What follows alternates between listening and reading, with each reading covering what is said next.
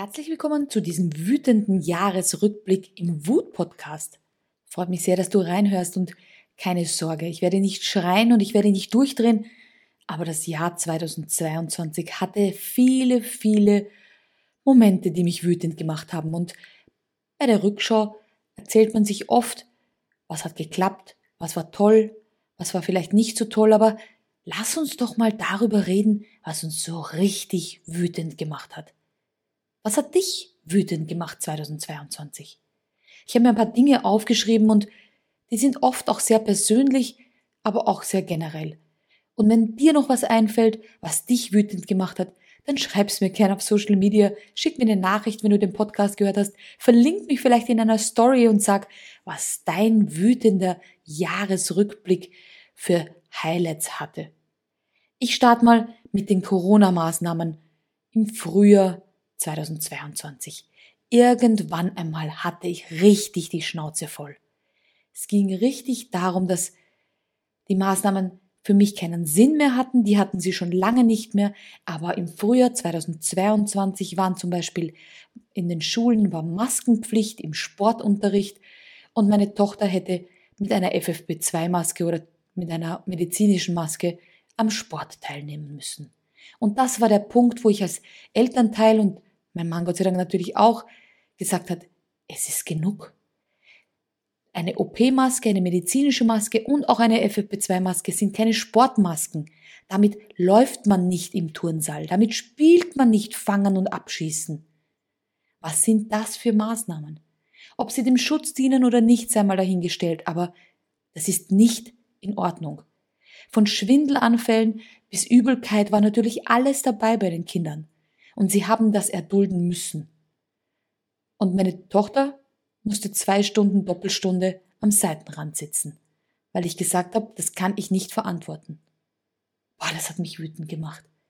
Das war ein Punkt, wo ich gesagt habe, drei bis viermal in der Woche mussten sich die Kinder testen lassen an der Schule meiner Tochter. In ganz Österreich war das so und ich bin mir sicher, auch bei dir in Deutschland bei den Kindern wird es nicht anders gewesen sein. Das heißt, fast tägliches Testen. Maske in der Klasse, am Gang, bei Freunden. Die Lehrer hatten diese auf und das sogar manchmal per Zoom-Konferenz, weil sie zu zweit als Lehrer in einer Klasse saßen. Also irgendwann einmal war der Punkt erreicht, wo ich gesagt habe, wo wird das noch enden? Wird die Maske irgendwann einmal zu einem Beauty-Utensil, was jeder mitnimmt? Wie ein Schal oder einem, oder Handschuhe? Boah, das war mir zu viel. Und wir waren über den Jahreswechsel von 2021-22 in Dubai.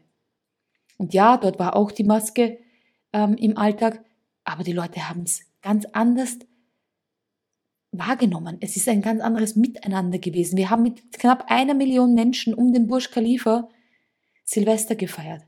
Da war von Abstand halten keine Rede. Da war von Freude und Umarmen keine Rede. Das war alles dort ganz locker, ein Miteinander. Da wurde kein Fass aufgemacht. Da war nichts, wo man sagte, oh, ich habe das Gefühl, ich werde zu sehr eingeschränkt. Ja, die Maske war auch dort störend für mich, aber es war vorrangig, dass wir dort leben konnten. Wir konnten uns frei bewegen, wir mussten nirgends irgendwelche Tests äh, herzeigen oder irgendwo uns ausweisen, weder beim Essen noch sonst wo.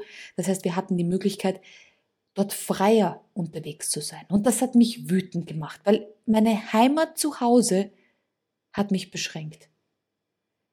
Na gut, jetzt ist das schon ein bisschen länger her und Gott sei Dank wurden im Laufe des Jahres die Maßnahmen immer mehr gelockert und wie ihr ja wisst, sind wir dann so und so nach Spanien ausgewandert und Spanien hat mit 1. April die Pandemie für beendet erklärt ähm, und Corona als endemisch eingestuft. Das heißt, da sind fast alle Maßnahmen gefallen.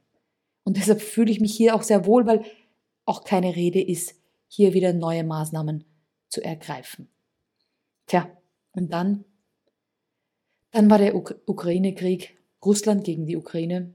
Und zum ersten Mal seit langem haben wir wieder mal das Thema Krieg. Vielleicht wisst ihr es nicht, aber mein Großvater, meine Großmutter und mein Vater kommen aus dem ehemaligen Jugoslawien. Das heißt, Krieg war für mich nicht neu, sondern ich habe es zumindest passiv als Kind mitbekommen. Meine Großeltern sind beide im Krieg gestorben. Nicht durch Bomben, sondern ja, aus medizinischer Sicht war natürlich dann nicht mehr so viel möglich. Das heißt, beide Großeltern habe ich in einem Krieg verloren. Meine Tante und mein Onkel leben nach wie vor in Jugoslawien.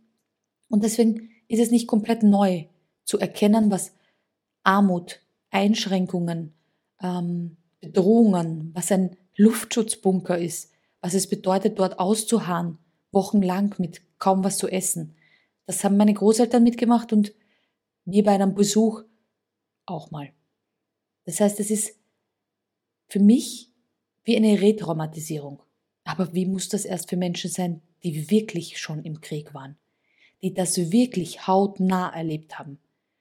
Bei mir war es, dass ich die Ängste und Sorgen meiner Eltern und Großeltern mitbekommen habe, aber nie um Leib und Leben Angst haben musste.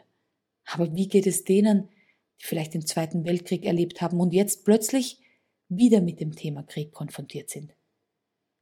Und es hat mich wütend gemacht, wie unterschiedlich die Reaktionen waren. Es waren die unterschiedlichsten Reaktionen auf den Krieg, in der Politik, in der Gesellschaft, von Mitleid bis Ablehnung bis Hass war alles dabei. Es hat so viele Leute bis ins Mark erschüttert. Von uns in Österreich und dem Burgenland sind es wenige hundert Kilometer bis in die Hauptstadt der Ukraine. Ich habe es, ich bin schneller von den Kilometeranzahl her von Österreich in Kiew als am anderen Ende, am, in Westösterreich. Das heißt, es war so nah wie noch nie. Es hat mich wütend gemacht, dass ich mich hilflos gefühlt habe, dass ich das Gefühl hatte, was passiert, wenn es passiert. Ich muss hier raus, ich muss hier weg, ich muss einen Plan B entwickeln. Ich muss meine Familie beschützen. Und das macht etwas mit einem. Zu wissen, ich bin zum ersten Mal ganz nahe mit diesem Thema konfrontiert. Was ist das Ausstiegsszenario? Was ist unser Schutz? Was ist all unser Geld wert? Was ist mit allen Krisen, die dann auf uns zugekommen sind? Wie gehen wir damit um? Wie gehen wir als Familie damit um und was ist unser Plan? All diese Themen haben sicherlich nicht nur mich, sondern auch dich beschäftigt, da bin ich mir ganz sicher, weil jeder ist plötzlich damit konfrontiert worden. Und wir haben jetzt den 01.01.2023 und der Krieg ist noch nicht vorbei. Wer weiß, wie das noch sich entwickeln wird? Deshalb ist die Gefahr und die Bedrohung natürlich noch da. Und das macht was mit uns. Wut entsteht, wenn Grenzen oder Werte überschritten werden. Und natürlich die Grenze, den Schutz der eigenen Familie ist eine Grenze, die wir immer wahren. Da werden Mütter zu Löwenmüttern, Vätern, Väter, die ihre Familie beschützen mit Leib und Leben. Und plötzlich kommt die Bedrohung immer näher. Immer näher und immer näher und wir haben das Gefühl, ohnmächtig zu sein, nicht reagieren zu können. Wir müssen uns auf die Politik und auf die Staatsmacht und auf den Schutz ihrer Bürger verlassen. Wir müssen darauf vertrauen, dass unser Land von Politikern geführt wird, die für uns sprechen. Und was war in Österreich? Es begann ein politisches Hickhack. Und das ist nicht nur in Österreich gewesen, sondern in vielen anderen Ländern auch. Da haben sie den Krieg als Mittel genommen, in der Politik so richtig gegeneinander zu schießen. Nicht miteinander für das Volk, sondern gegeneinander. Und wieder war ich wütend. Wieder fühlte ich mich ohnmächtig, in die Ecke gedrängt, hilflos. Und da wusste ich, das sind meine Grenzen und ich muss dafür sorgen, dass wir etwas verändern. Und so sind wir April 2022 nach Spanien ausgewandert. Etwas weiter weg und etwas andere Mentalität. Etwas anderes, was von da außen kommt. Hier wird ein bisschen anders damit umgegangen. Es wird nicht die Angst geschürt. Klar gibt es das auch hier und auch hier sind so Sachen wie Inflation und dergleichen angekommen. Und das möchte ich gar nicht schönreden. In keinem Land ist alles nur rosa Wolken und Einhorn, Glitzerstaub. Aber es wird nicht so mit der Angst gespielt. Ich habe das Gefühl, in den Medien, vor allem in Deutschland und in Österreich, wird wahnsinnig viel mit der Angst gespielt. Man kann ja kaum die Zeitung aufschlagen, ohne irgendeinen Headliner, wo es wieder um irgendeine Krise, eine Bedrohung, Gefahr oder dergleichen geht. Und das macht was mit uns. Es gibt die einen, die stumpft das ab. Die können es nicht mehr hören. die ignorieren es, die versuchen es einfach nicht mehr wahrhaben zu wollen. Und es gibt die anderen, die sich voller Angst in die Ecke gedrängt hinsetzen und darauf warten, dass es vorbei ist. Und dann? Dann gibt's die Wütenden. Dann gibt's uns, die ihre Wut erkennen und sagen, ich muss was ändern. Und das muss nicht immer die Auswanderung sein. Aber es war eine Möglichkeit von uns zu sagen, da wollen wir nicht mehr mitmachen. Wir wollen da nicht mehr diesen Regeln folgen. Wir gehen woanders hin und schauen, wie es dort ist. Und ich kann euch sagen, jetzt geht's uns gut hier. Wer weiß, wie sich's in den nächsten Jahren entwickelt. Aber auch dann haben wir die Möglichkeit zu sagen, wenn unsere Grenze überschritten wird, wir gehen. Ja, und dann, dann hat's geheißen, aufgrund der Sanktionen gegen Russland wird es eine Energiekrise, eine Gaskrise geben. Und schon im Sommer ist darüber gesprochen worden, wie sehr die Österreicher frieren werden, wie sehr die Thermostate zurückgedreht werden müssen, welches für ähm, neue Auflagen, welche neuen Auflagen es geben wird, damit Strom gespart wird, damit die Gasspeicher nicht zu früh geleert werden, was es für Möglichkeiten gibt, was es für Sanktionen gibt. Und plötzlich war die Rede von 16 Grad im Büro. Es darf nicht mehr geheizt werden. Es muss die Kaffeemaschine abgesteckt werden, damit das kleine Standby-Lämpchen nicht mehr leuchtet. Es darf keine Mikrowelle in der Firma benutzt werden. Kühlschränke müssen abgesteckt werden. Ich weiß nicht, was noch für Bullshit ich da gelesen habe. Gänge in Büros dürfen nicht mehr geheizt werden, nur noch die einzelnen Büros. Also ich kann euch sagen, ich habe jahrelang in Büros gearbeitet, in großen Gebäuden und in Altbauten. Da mussten wir uns mit einem kleinen Elektroofen manchmal zusätzlich die Füße wärmen, weil es sonst kalt war am Arbeitsplatz. Tja, und dann? Dann wird automatisch nämlich daraus eine Krise der Arbeitnehmer. Weil so viele Menschen jetzt krank sind, Krankenhäuser überlastet sind, Pflegekräfte, also ich würde sagen, die Pflegekrise ist dann fast hausgemacht. Wenn ich friere in der Arbeit, wenn ich friere in den öffentlichen Verkehrsmitteln, wenn ich friere zu Hause, weil ich mir meine Kosten nicht mehr leisten kann, ja, dann bin ich in einem Mangel, sowohl vom Vitamin D, weil keine Sonne scheint. Die Heizung darf ich nicht aufdrehen, weil mich sonst die Gaspreise oder die Strompreise fast umbringen.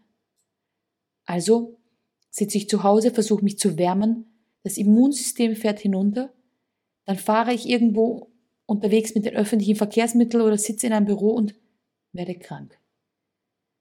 Und dann, dann sind die Pflegekräfte überfordert, dann sind die Krankenhäuser überlastet. Also ich würde sagen, fast eine selbstgemachte. Und wenn ich eines gehofft habe, dann, dass man in der Pandemie die Wertschätzung Pflegekräften gegenüber erbringt. Dass man sagt, die brauchen wir immer. Nicht nur in der Pandemie, auch sonst.